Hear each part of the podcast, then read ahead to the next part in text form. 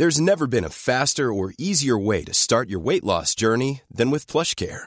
PlushCare accepts most insurance plans and gives you online access to board-certified physicians who can prescribe FDA-approved weight loss medications like Wigovi and Zepbound for those who qualify. Take charge of your health and speak with a board-certified physician about a weight loss plan that's right for you. Get started today at plushcare.com slash weight loss. That's plushcare.com slash weight loss. plushcare.com. Porque el mundo actual no se entendería sin la economía y los negocios. Acompaña a Mario Maldonado, el columnista de negocios más joven y objetivo del periodismo financiero, en su programa Bitácora de Negocios.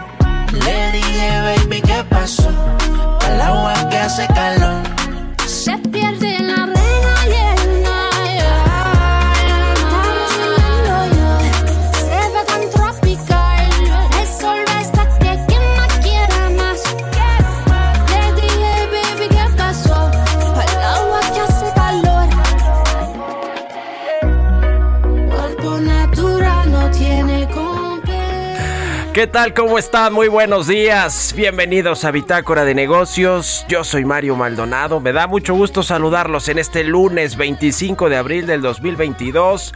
Son las 6 con 4 de la mañana. Muchas gracias por acompañarnos aquí en el Heraldo Radio. Tempranito por el 98.5 de FM. A quienes nos escuchan en Guadalajara por la 100.3. En Monterrey por la 99.7. Y a todos los que nos siguen a través del streaming que está en la página heraldodemexico.com.mx en el sur de Estados Unidos también nos escuchamos y a quienes escuchan el podcast de Bitácora de Negocios, gracias y saludos. Comenzamos este lunes, como todos los días, con un poquito de música. Antes de entrarle a la información, eh, estamos escuchando esta semana canciones, eh, las mejores colaboraciones en inglés y en español. Esta canción es de Osuna, Doja Cat y Sia. Se llama Del Mar. Es una canción del, del cantante puertorriqueño Osuna, la rapera estadounidense Doja Cat y la cantautora australiana Sia. La lanzaron el 4 de septiembre del 2020 y la vamos a estar escuchando este lunes aquí en Bitácora de Negocios. Ahora sí le entramos a la información. Vamos a hablar con Roberto Aguilar los temas financieros más relevantes. China ampliará confinamiento en Pekín y las bolsas se derrumban. Está afectando de nueva cuenta el confinamiento a la economía global, empezando por China. Arrecian eh, ataques contra Ucrania. Rusia pide a Estados Unidos no enviar más armas y los accionistas de Twitter presionan para revisar la oferta de Elon Musk, que cada vez se ve más probable que sí se haga del control de Twitter y se convierta en el principal accionista, es decir, que adquiera Twitter en pocas palabras Elon Musk con todo el dinero que ha puesto sobre la mesa para comprar esta red social. Vamos a hablar también con Angie Chavarría, columnista del Heraldo de México, como todos los lunes, sobre el desabasto de medicamentos que no ha terminado y al revés parece ser que se agudiza le afecta además a la salud de la población mexicana. No es un tema nada más de tener el medicamento disponible, sino de tener atención médica correcta para que se suministre estos medicamentos. En fin, sigue habiendo un gran, gran problema en la cadena de abasto de medicamentos del sector salud público y también del privado a raíz de lo que ha sucedido con las compras de gobierno. Pero el sector público es lo más relevante porque le toca al gobierno, es el más grande además en atención a trabajadores y a población mexicana y pues ha quedado mucho que deber y eso lo está padeciendo la gente. Vamos a platicar también con Carlos Martínez, director del Infonavit. 58% de los beneficiarios de los, eh, de los beneficiarios de este instituto del Infonavit están interesados en un crediterreno y también viene la próxima asamblea del Infonavit. Vamos a platicar de esto y otras cosas con Carlos Martínez y vamos a hablar con Marcos Arias también. Él es analista económico del grupo financiero Monex. La inflación en México se aceleró la semana pasada 7.72% en la primera quincena eh, de abril. Es su mayor nivel en 21 años. Es un tema que preocupa a México, al mundo, a los Estados Unidos, a nuestro principal socio comercial, pero que tiene amplias repercusiones en el ingreso de los mexicanos, en el tema de pues de, los salarios que no empatan casi nunca con la, el aumento de los precios de bienes y servicios. Le pega a la economía porque hay aumento de tasas de interés y eso restringe el, eh, el, dinero en la economía y por lo tanto el crecimiento. En fin, es un tema multifactorial eh, eh, el, de la inflación y vamos a platicarlo a detalle con Marcos Arias del el grupo financiero Monex. Le vamos a entrar a estos temas y a muchos otros hoy aquí en Bitácora de Negocios, así que quédense con nosotros en este lunes 25 de abril. Vámonos con el resumen de las noticias más importantes para comenzar este día con Jesús Espinosa.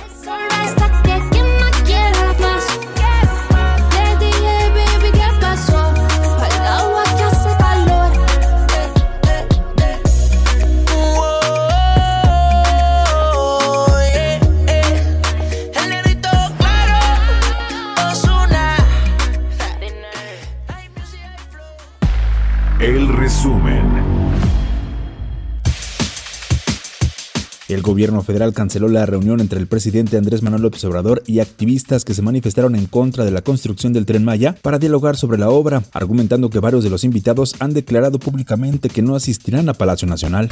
Luego de la suspensión de este encuentro, el movimiento hashtag Sélvame del Tren lamentó que el Ejecutivo haya cancelado el diálogo convocado para hablar de las afectaciones al medio ambiente que puede generar la construcción del tren Maya en diversas regiones de Quintana Roo. En un comunicado señalaron que la cancelación pone en evidencia que el gobierno no cuenta con los estudios estudios de impacto ambiental que la ley exige. El gerente de la refinería Miguel Hidalgo en Tula de Allende, Felipe Alberto Careaga Campos, señaló al director de Administración de Petróleos Mexicanos, Marcos Manuel Herrería, de prácticamente ser el responsable de las deficiencias del complejo.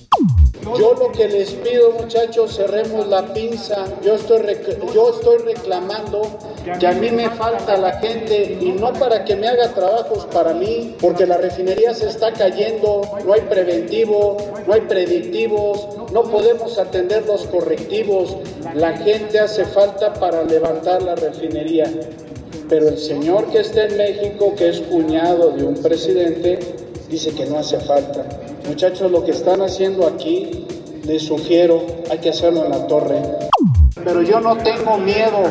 Hay un señor que nos está bloqueando y para que sepan, es pariente del presidente y llegó de la calle y no tiene ni estudios y dice que la gente no hace falta. Señores, hay que armarnos de pantaloncitos y hay que ir a reclamar a Tatorre. Armando Alatorre, presidente del Colegio de Ingenieros de Minas, Metalurgistas y Geólogos de México, señaló que el problema es que al reservarse al Estado la exploración, producción, comercialización y toda la cadena de litio, bajarán las inversiones por lo que en un futuro habrá afectaciones.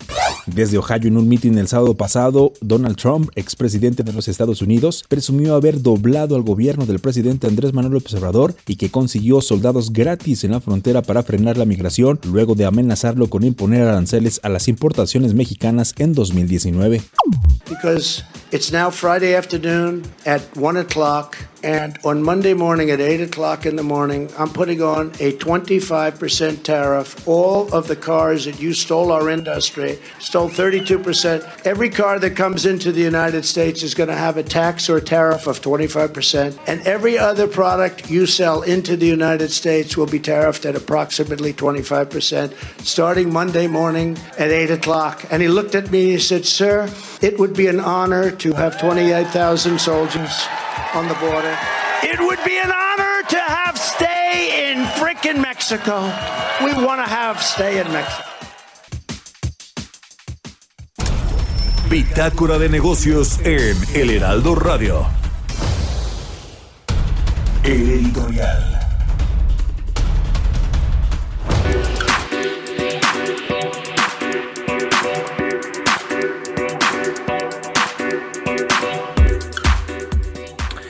Esta semana también va a estar movidita en temas eh, económicos, de negocios. Por un lado, la eh, Suprema Corte de Justicia de la Nación va a votar hoy, todo parece ser que va a ser así, este padrón de usuarios de telefonía móvil, de telefonía celular. ¿Se acuerda que todo el revuelo que generó cuando se anunció que habrá sido hace cosa de un año, año y medio, que se buscaría eh, pues eh, que todos los que adquieran un SIM de un teléfono celular pudieran eh, tuvieran que dejar su huella y otros datos personales. Incluso se hablaba del iris de los ojos de identificación. ¿Para qué? Pues supuestamente para evitar que se utilicen los teléfonos móviles para cometer delitos, lo cual pues suena como que una falacia porque se, se cometen de todos modos. Iba a abrir un mercado ilegal de estas tarjetas o de estos SIMs para los teléfonos y todo indica que este proyecto de la ministra Norma Piña que pues va por la declaración de inconstitucionalidad de esta ley o de este padrón de usuarios de telefonía móvil, pues que no va a pasar, que va a tener ocho o nueve votos de los ministros a favor de la inconstitucionalidad, así que veremos qué sucede. El otro tema es que comienzan esta semana las negociaciones del presidente López Obrador y de su gabinete energético, la Secretaría de Energía y la Comisión Federal de Electricidad con las empresas que tienen estos esquemas de autoabasto eléctrico.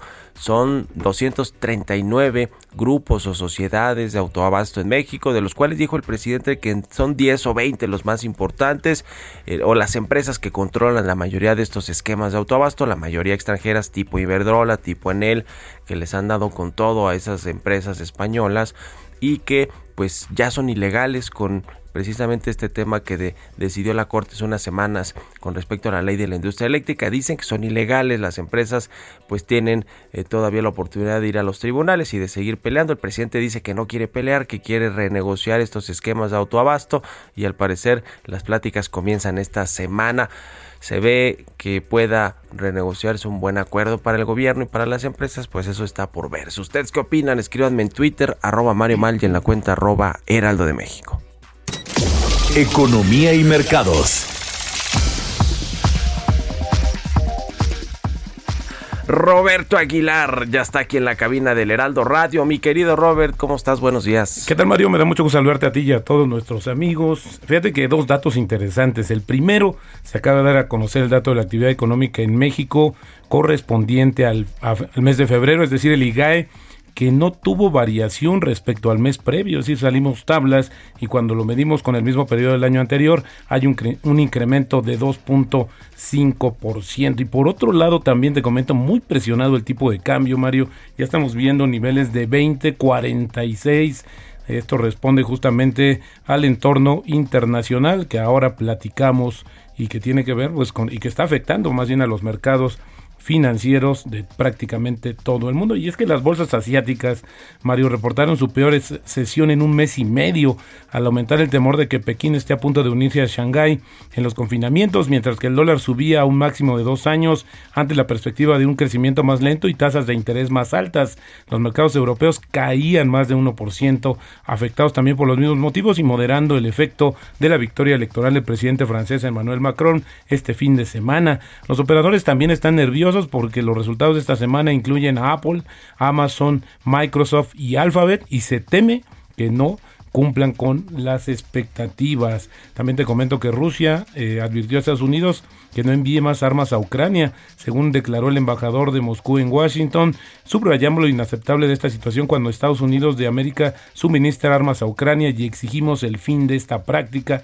Esto lo dijo Anatol Antonoy en su primera en su primera visita oficial a Ucrania desde Rusia, desde que Rusia invadió hace dos meses, el principal diplomático de Washington y su secretario de Defensa prometieron ayuda militar adicional, incluido armamento avanzado y el regreso de enviados estadounidenses a Kiev.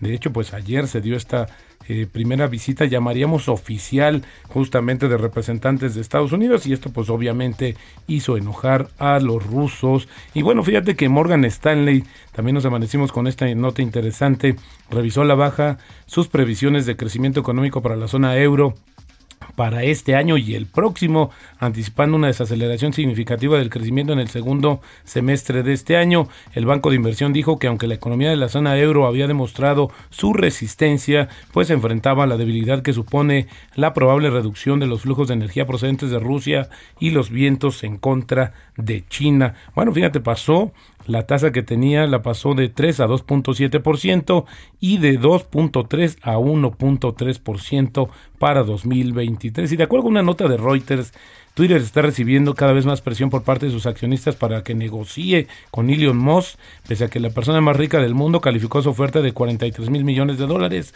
por la red social como su mejor y última oferta.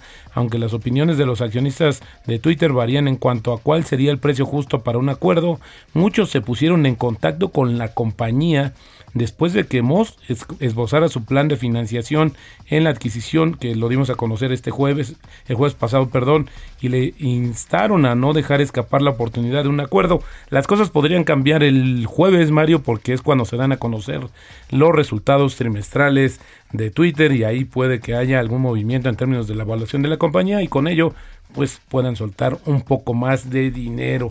También interesante lo que está pasando a nivel global y es que fíjate que los consumidores de aceite comestible de todo el mundo no tienen más remedio que pagar un precio elevado por los suministros después de que la inesperada prohibición de las exportaciones de aceite de palma por parte de Indonesia obligara a los compradores a buscar alternativas que ya de por sí están escasas debido al tema climatológico y a la invasión de Ucrania por parte de Rusia.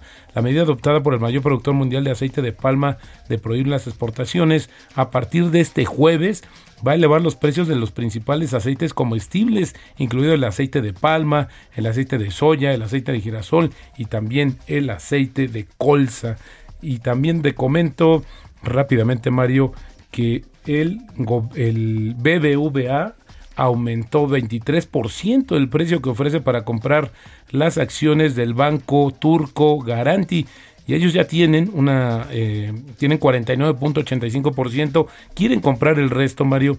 Y fíjate que sí un aumento interesante, 23%. Sin embargo, pues es que como hubo una depreciación de 28% de la lira turca, pues al final del día lo que está ofreciendo, si lo medimos en euros, es incluso debajo de lo que originalmente había puesto sobre la banca este justo sobre la mesa este banco BBVA, el, el, que tiene mayor exposición en México, la mayor presencia. Y bueno, también el fin de semana la nota que se comentó en diversos eh, medios es que el gobernador de Florida promulgó eh, un proyecto de ley que despoja a Walt Disney Company de autoridad autónoma en sus parques en el área de Orlando, una represalia por su oposición a una nueva ley que limita la enseñanza de temas LGBT en las escuelas. La legislatura controlada por los republicanos aprobó justamente el jueves el proyecto de ley que eliminará la jurisdicción de gobierno especial que permite a la compañía operar Walt Disney World Resort como su propia ciudad.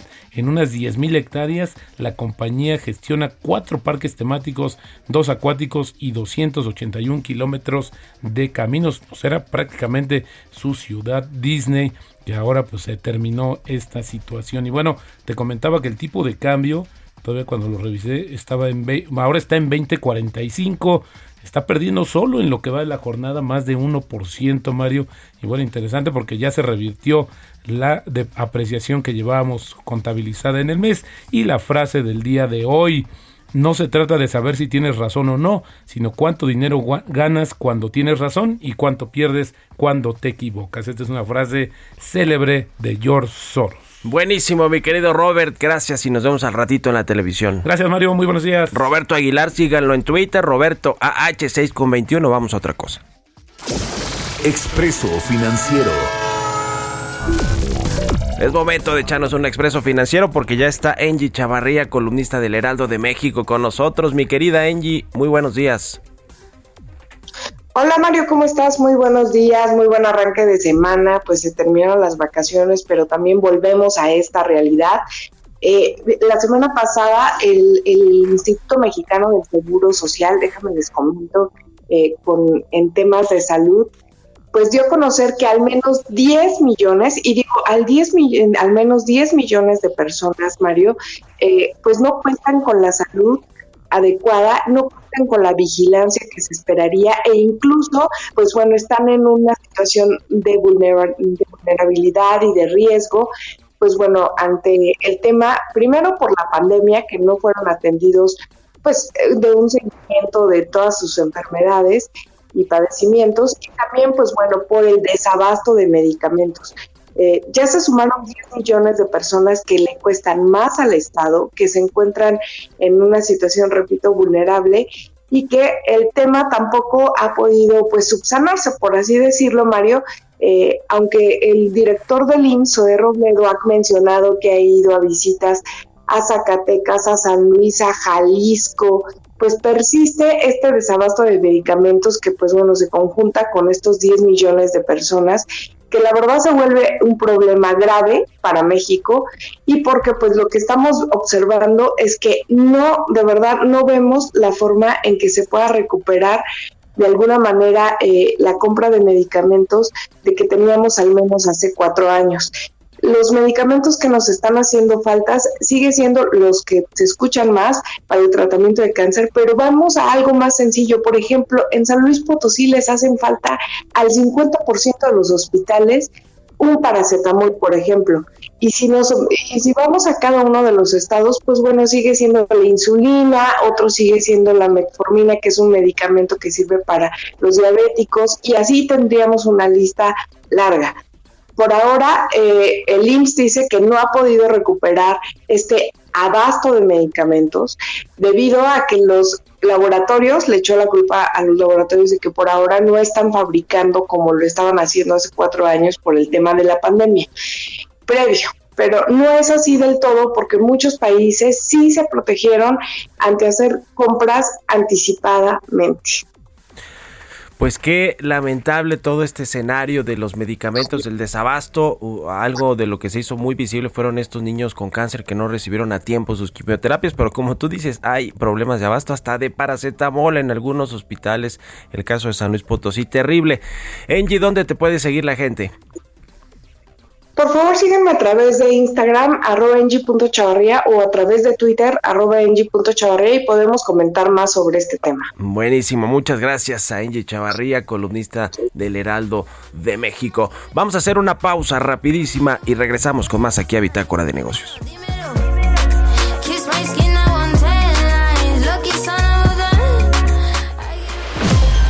Continuamos en un momento con la información más relevante del mundo financiero en Bitácora de Negocios con Mario Maldonado. Regresamos. Estamos de vuelta en Bitácora de Negocios con Mario Maldonado.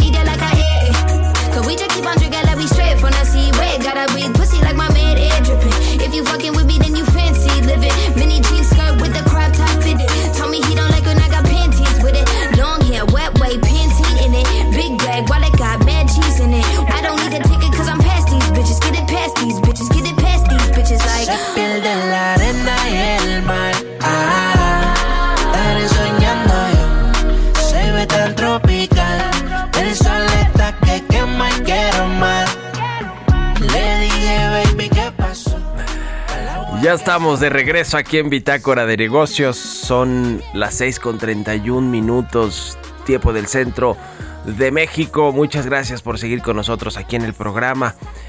Estamos escuchando un poquito de música antes de entrarle a la información en esta segunda parte de Bitácora de Negocios. Esta semana escuchamos las mejores colaboraciones o algunas de las mejores colaboraciones que se han hecho. Hey, I'm Ryan Reynolds. At Mint Mobile, we like to do the opposite of what Big Wireless does. They charge you a lot, we charge you a little. So naturally, when they announced they'd be raising their prices due to inflation, we decided to deflate our prices due to not hating you. That's right. We're cutting the price of Mint Unlimited from $30 a month to just $15 a month. Give it a try at mintmobile.com slash switch. $45 upfront for three months plus taxes and fees. Promote for new customers for limited time. Unlimited more than 40 gigabytes per month. Slows. Full terms at mintmobile.com. En inglés y en español recientemente, según eh, plataformas de música como Spotify. y esta es de Osuna, Doja Cat y Sia. Se llama Del Mar. Y con esto nos vamos al segundo resumen de noticias con Jesús Espinosa.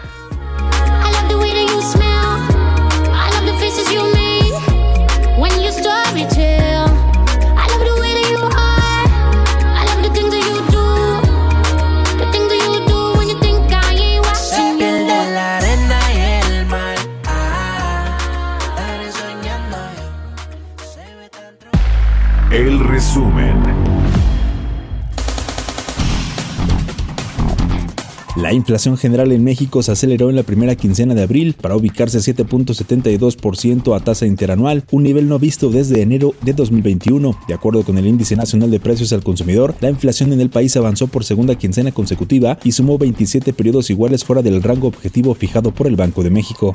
De acuerdo con información dada a conocer por el Consejo Nacional para la Evaluación de las Políticas Públicas, el Coneval, el precio de la canasta básica reportó en marzo pasado su incremento anual más alto en casi 23 años, lo que amenaza con frenar la reducción de la pobreza en México. La Secretaría de Hacienda nuevamente otorgó 100% del impuesto especial sobre producción y servicios a gasolinas y diésel, por lo que los consumidores no tendrán que pagar este impuesto. El estímulo tendrá vigencia hasta el 29 de abril, de acuerdo con lo publicado en el Diario Oficial de la Federación. Con este periodo, los combustibles suman 8 semanas sin cobrar el impuesto. La aerolínea Volaris busca ser la primera empresa mexicana en operar vuelos internacionales desde el recién inaugurado Aeropuerto Internacional Felipe Ángeles en el Estado de México hacia Los Ángeles, Estados Unidos. Especialistas advirtieron que el precio de las viviendas nuevas podrá encarecerse hasta 30% debido al alza que están registrando los insumos de la construcción como resultado del conflicto bélico en Ucrania.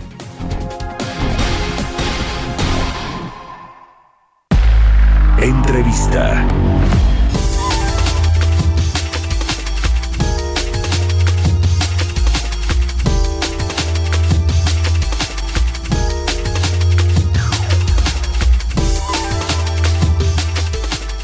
Y precisamente ahora que escuchábamos este tema de el precio de las viviendas en México que han aumentado eh, de forma importante junto con pues el resto eh, de muchos productos de bienes y servicios con el tema de la inflación y sobre todo con las materias primas eh, el acero el, concreto la el cemento en fin todos estos materiales la materia prima de la construcción pues ha- le ha pegado fuerte a las viviendas pero vamos a hablar de algunos temas que tienen que ver con este sector con Carlos Martínez director general del Instituto del Fondo Nacional de la Vivienda para los Trabajadores el Infonavit ¿cómo estás Carlos? muy buenos días qué gusto saludarte como siempre Buenos días, Mario, y buenos días al auditorio. Pues varios temas que platicar contigo. Uno, eh, quizá de los más recientes, porque fue apenas hace unos días el lanzamiento de este Credit Terreno Infonavit, que eh, pues eh, le permite a los derechohabientes del instituto obtener créditos para comprar terrenos y, edificar ahí sus viviendas. Eh, hay 58% de los derechohabientes que están interesados en un crediterreno. Platícanos de, pues, de este programa, de cómo arrancó y cuáles son los objetivos, Carlos, por favor. Claro que sí, Mario, pues la idea es precisamente dar la oportunidad a las, a las personas de menores ingresos que puedan iniciar su vivienda desde cero, es decir, poder comprar un terreno y ahí eh, ir edificando conforme pasa el tiempo. Y a partir de ahí diseñamos este crédito para terrenos, es dirigido a terrenos que están regulares, tienen servicios y están en zonas urbanas y tienen uso de suelo urbano o mixto. Y estamos ofreciendo un crédito de que es máximo a 15 años eh, con una tasa que inicia en el 6%, 6.7% para quien es su primera acción de vivienda y es un crédito que después de dos años de pagar de manera continua eh, se tiene acceso a un refinanciamiento para iniciar la construcción o bien el trabajador puede iniciar la construcción si tiene recursos propios ahorrados. Eh, inició muy bien, iniciamos hace semana y media, se atravesó Semana Santa, eh, y la verdad es que hemos tenido miles de solicitudes ya en todos los estados, ya se originaron los primeros dos créditos en Oaxaca, eh, personas que no tenían o no les alcanzaba para las casas que hay en Oaxaca, pero sí les alcanzaba para un terreno urbano donde van a iniciar su construcción. Pues sí, suena interesante, es una a opción pues adicional a la, a la tradicional de los créditos para comprar una vivienda que ya fue construida y, etcétera. Eh, y, y bueno, pues como tú dices, hay mucho interés por parte de los derechohabientes también de entrarle a este programa. ¿Cuánto, cuánto es el crédito máximo que se va a otorgar? Me imagino que también depende del perfil financiero y, de los trabajadores, pero en general, ¿cómo están los montos, el promedio? Eh, como sabes, Mario, por ley estamos obligados a que el, el monto del crédito eh, esté basado en el salario eh, que gana la persona. El crédito máximo en el caso de terrenos, por la edad del crédito, que van a ser de máximo 15 años, va a ser de un millón novecientos, va a ser el máximo, y dependerá ya del salario de las personas y del precio de avalúo del terreno. Ujú. Ahora, eh, ustedes han implementado ya en Infonavit eh, un- una estrategia también digital para acceder a las cuentas, y revisar los estados de cuenta, los pagos, etcétera. ¿Cómo va a ser posible acceder eh, a un crediterreno o cómo se puede pues eh, saber si está eh, digamos calificado, si tiene dinero pues o crédito para poder eh, solicitar uno? Es muy fácil, los derechohabientes simplemente tienen que abrir su cuenta electrónica del Infonavit a través de mi cuenta.infonavit.org.mx y ahí busca eh, buscar la opción de quiero un crédito, eh, irse a precalificar y ahí este- y escogen la opción de terreno. Eh, para el caso de terreno se está pidiendo menos puntaje que para el caso de vivienda. ¿Por qué? Pues porque ahí estamos privilegiando, eh, pues no hay, digamos, no hay una construcción, no hay una zona eh, una unidad habitacional, etcétera, sino simplemente es un terreno eh, con servicios, con uso de suelo habitacional, eh, y lo que queremos es fomentar también el acceso y que se forme un mercado también de fraccionadores de suelo. Este mercado se había abandonado durante años en el país, o muchos fraccionadores vendían a negocios, es decir, a constructoras para que después desarrollaran. Ahora estamos abriendo este mercado personal para que los fraccionadores vendan directo eh, también a las personas. Ahora que escuchábamos en el resumen y con eso arranqué eh, un poco el contexto de esta entrevista, hablábamos de los precios de la vivienda en México que han aumentado de nueva cuenta, cómo pues eh, está eh, incidiendo esto en la política de vivienda que que tienen en, Infonavit y en la Sedatu en general. ¿Cómo, cómo ven el, el tema? Porque bueno, pues la inflación no solo es de los productos, de la canasta básica, de los que más importan los energéticos, tiene que ver con todo, con todos los bienes y servicios del país. Eh, ¿Cómo les está pegando este tema de los precios de la vivienda, Carlos? Ya, Mario, yo te diría que hay una, se está ensanchando más la división del mercado en la vivienda. Eh, la que está sujeta o los quienes adquieren su vivienda a través de un crédito del Infonavit se han visto menos afectados precisamente porque los montos máximos de crédito del instituto determinan los precios en el mercado. Entonces, de alguna manera, el monto máximo funciona como control de precio. Eh, mientras que del lado de quien compra, por ejemplo, por la vía bancaria, compra unidades residenciales más caras, se enfrenta eh, a, volatilidades mucho más grandes de los precios. Entonces tienes una división de mercado eh, que afecta del lado del consumidor. Del lado del productor afecta por igual el alza de precios de los materiales, muchos de ellos tienen que ver con un asunto internacional, eh, commodities como el cemento o el acero, pues tienen alzas importantes en toda la cadena de producción y tienes ahí dos tipos de, de efectos. Los desarrolladores más grandes de vivienda, por ejemplo, eh, tienen la oportunidad de hacer acuerdos de precios con proveedores que les permiten transitar algo que parece que se irá ajustando hacia 2023, mientras que los productores más pequeños están sujetos a eh, pu- pues a, a- a periodos de corto plazo de adquisición de materiales. Lo que yo he dicho es que la vivienda es finalmente un bien a largo plazo, eh, porque se paga normalmente a través de esquemas de crédito a 30 años o a 20 años, y por lo tanto lo que deberíamos de buscar, lo que muchos de los desarrolladores, sobre todo los grandes, están buscando, es no impactar todo el aumento en el precio para seguir vendiendo y poder amortizarlo a lo largo del tiempo, ¿no? Y para los más pequeños yo he recomendado que busquen eh, en la banca de desarrollo créditos para la cadena productiva que les permita transitar la adquisición de materiales y por lo tanto no haya un impacto mayor en los precios.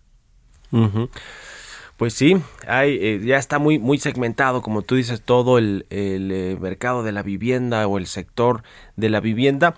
Y también eh, viene su próxima asamblea general del instituto. Carlos, platican los temas centrales que, van, que van a tratarse, qué, qué va a cambiar, qué se va a ajustar, se van a lanzar ah, otros programas. Cuéntanos un poquito. Claro que sí, pues la asamblea es muy significativa, sobre todo es este jueves, y es donde se celebran o se conmemoran los 50 años de fundación del Infonavit, eh, y por lo tanto, pues queremos hacer una asamblea dedicada al derecho ambiente. Vamos a lanzar, bueno, ya lanzamos Crédito Terreno, que fue justo antes de la asamblea, vamos a lanzar en el marco de la asamblea eh, algo que ha pedido mucho a los trabajadores, que es la conversión universal de los créditos en salarios mínimos a pesos, eh, se va a hacer una estrategia también de rediseño y relanzamiento del portal institucional de la banca electrónica. Los estados de cuenta se lanzan a partir de mayo, que es nuestro aniversario, unos nuevos estados de cuenta mucho más fáciles de entender, hechos además con grupos de enfoque con los trabajadores, justo con información que necesitan y que quieren saber. Eh, además de que, este, por ejemplo, estaremos haciendo aperturas de nuevas sucursales, eh, y otros y, otros temas eh, que importan. Entonces, bueno, vamos a emitir un billete de lotería, y una emisión una estampilla postal.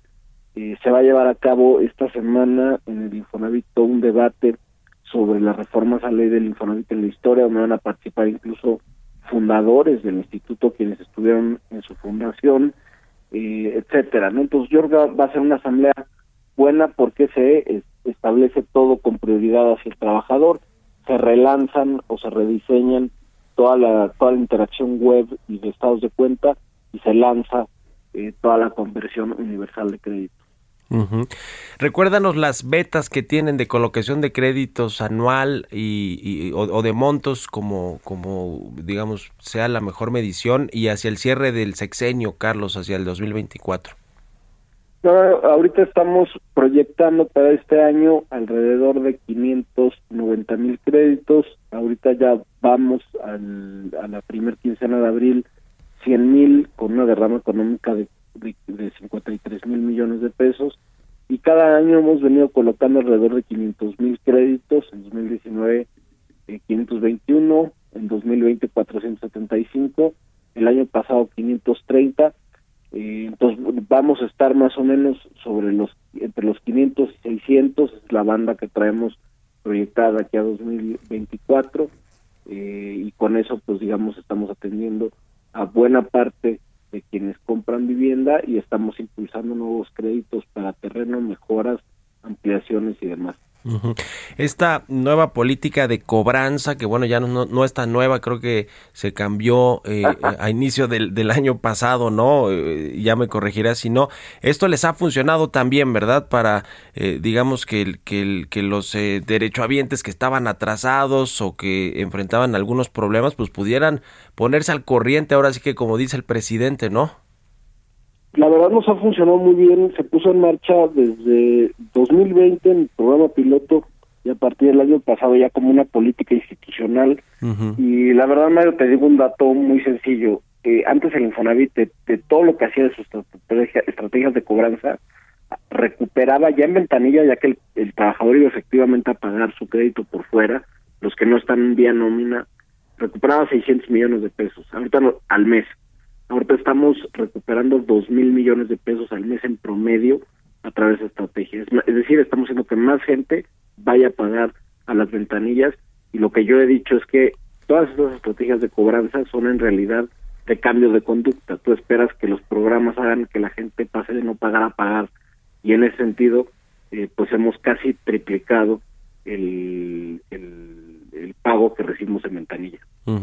Pues muy bien, muchas gracias como siempre Carlos Martínez, director general del Infonavit, que hayas platicado aquí con nosotros. Suerte en esta asamblea del próximo jueves y felices 50 años del instituto. Muchas gracias Mario y saludos a todo el auditorio. Que estés muy bien, un abrazo, hasta luego, 6 con 46 minutos, vámonos con las historias empresariales. Historias empresariales. Luego de que cancelaran a través de una consulta popular a mano alzada esta planta de Constellation Brands en Mexicali, Baja California, se anunció que construirá esta empresa eh, de Estados Unidos una nueva planta ahora en Veracruz. Va a invertir 1.300 millones de dólares y la van a inaugurar en el 2024 antes de que se vaya el presidente López Obrador. Nos cuenta de esto Giovanna Torres. Constellation Brands Inc. es un productor y comercializador estadounidense de cerveza, vino y licores. Se trata de la mayor empresa de importación de cerveza de los Estados Unidos, medida por las ventas y tiene la tercera mayor cuota de mercado con el 7.4% de todos los principales proveedores de cerveza. Cuenta con inversiones en cannabis medicinal y tiene más de 100 marcas en su cartera. El viernes pasado, desde Veracruz, el presidente Andrés Manuel López Obrador anunció que la empresa cervecera Constellation Brands arrancó la construcción de una planta en el puerto de Veracruz con una inversión de 1.300 millones de dólares y se prevé que esté terminada en 2024. Esto va a significar la creación de muchos empleos de trabajo en Veracruz. Ya eh, tienen el financiamiento, adquirieron 300 hectáreas cerca de este puerto, ya tienen todos los permisos de los gobiernos el gobierno municipal, el gobierno del estado, el gobierno federal. El Ejecutivo Federal recordó que en marzo del 2020 se canceló la construcción de una planta de esta cervecera en Mexicali, luego de la consulta realizada en donde el 76% de los participantes votó en contra del proyecto. La inversión que hará la empresa en Veracruz forma parte de los más de 5.500 millones de dólares que tiene planeado invertir en todas sus operaciones en los próximos cuatro años. Para Bitácora de Negocios, Giovanna Torres.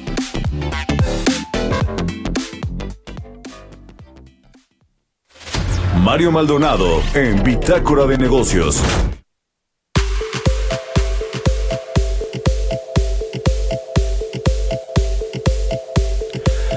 Y bien, le decía que la semana pasada tuvimos este dato de inflación de la primera quincena de abril, 7.72%, su mayor nivel en 21 años, así como lo escucha el índice nacional de precios al consumidor, pues tuvo esta tasa interanual, un nivel no visto desde enero de 2021, un 7.72% y pues las perspectivas de que baje la inflación en México, que es pues el aumento de los precios, el aumento generalizado de los precios que pagamos por los servicios o por los bienes, pues no se ve que sea pronto. Se estima que hacia el 2024 pudiera estar regresando a este rango de 3%, sin embargo, el Fondo Monetario Internacional, por ejemplo, pues ve que esto va a tardar mucho más tiempo ya veremos qué, qué sucede, cómo se van acomodando las cosas.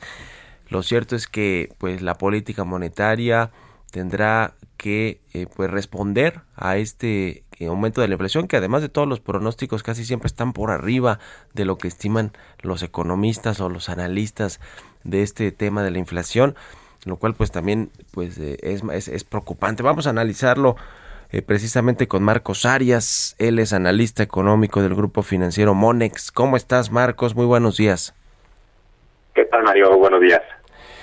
¿Cómo ves el tema de la inflación? Preocupante sin duda, pero ¿cuáles serían, digamos, los datos que tú rescatarías de este, eh, eh, de este dato que tuvimos la semana pasada con respecto a la primera quincena de abril? Sí, sin duda. En primer lugar, el dato central, que es el que ya mencionabas, una inflación del 7.72%.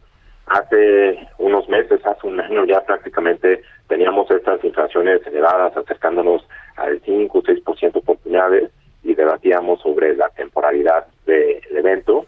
Hoy parece ser que la realidad de manera contundente contesta y con una inflación pues no vista desde hace un buen tiempo, pero sobre todo con una tendencia que todavía es creciente, por lo que pudiéramos ver cifras mayores hacia adelante. Entonces, destacaríamos en primer lugar ese dato central, una inflación ya del 7%, y nuevamente hay que decirlo, después de inflaciones sostenidamente altas, pero también pues inflación generalizada, eh, diferentes rubros que crecen al interior, no solamente es el tema de los energéticos, son los alimentos, son los precios de las manufacturas, de los entonces sí estamos viendo un fenómeno inflacionario del que no habíamos pensado que pudiera suceder cuando apenas estábamos entrando en la pandemia. Esto ocurre en Estados Unidos, que tiene una inflación pues similar a la que tiene México, eh, pero bueno, allá sí se inyectaron recursos importantes a la economía, a las, a las familias, a las empresas para evitar que les afectara demasiado o, o mucho más de lo que les afectó la crisis económica que detonó el COVID-19. En México no fue el caso y sin embargo tenemos esta inflación altísima y ya, y ya también una tasa de interés pues muy alta. ¿Qué cambió? ¿Qué fue diferente en México con respecto a Estados Unidos, Marcos? Y, y, digamos, ¿cómo ves eh, también tú la política monetaria de tasas de aquí al, al final del año o incluso te diría hacia el 2024? Sí, mira, en el caso particular de México, tiene mucho que ver la composición de la canasta eh, de INEGI. Los bienes que nosotros consumimos son distintos a los del país vecino, particularmente, por ejemplo, te diría la tortilla, el pollo, el jitomate, son productos que para nosotros pesan bastante y no necesariamente pues, se replica en Estados Unidos y en otras economías avanzadas, pero estos tres productos fueron de los que tuvieron incidencias más importantes durante 是嘛？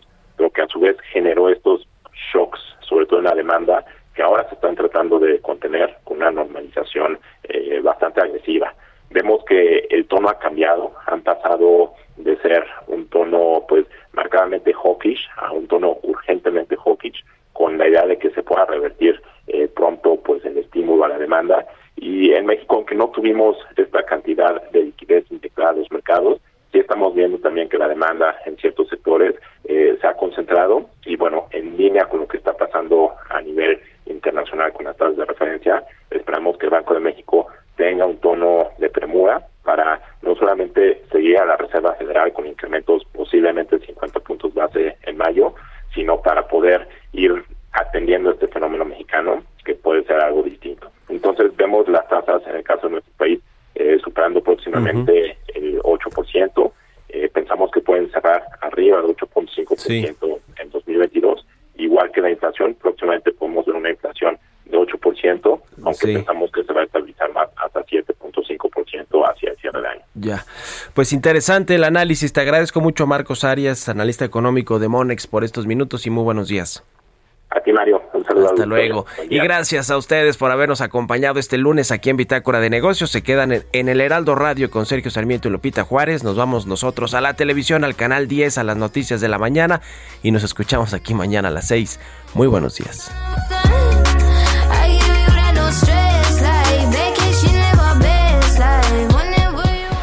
Esto fue Bitácora de Negocios con Mario Maldonado, donde la H suena y ahora también se escucha. Una estación de Heraldo Media Group. Deserves the best, and there's no better place to shop for Mother's Day than Whole Foods Market. They're your destination for unbeatable savings, from premium gifts to show-stopping flowers and irresistible desserts. Start by saving 33% with Prime on all body care and candles. Then get a 15-stem bunch of tulips for just $9.99 each with Prime. Round out Mom's menu with festive rosé, irresistible berry chantilly cake, and more special treats. Come celebrate Mother's Day at Whole Foods Market.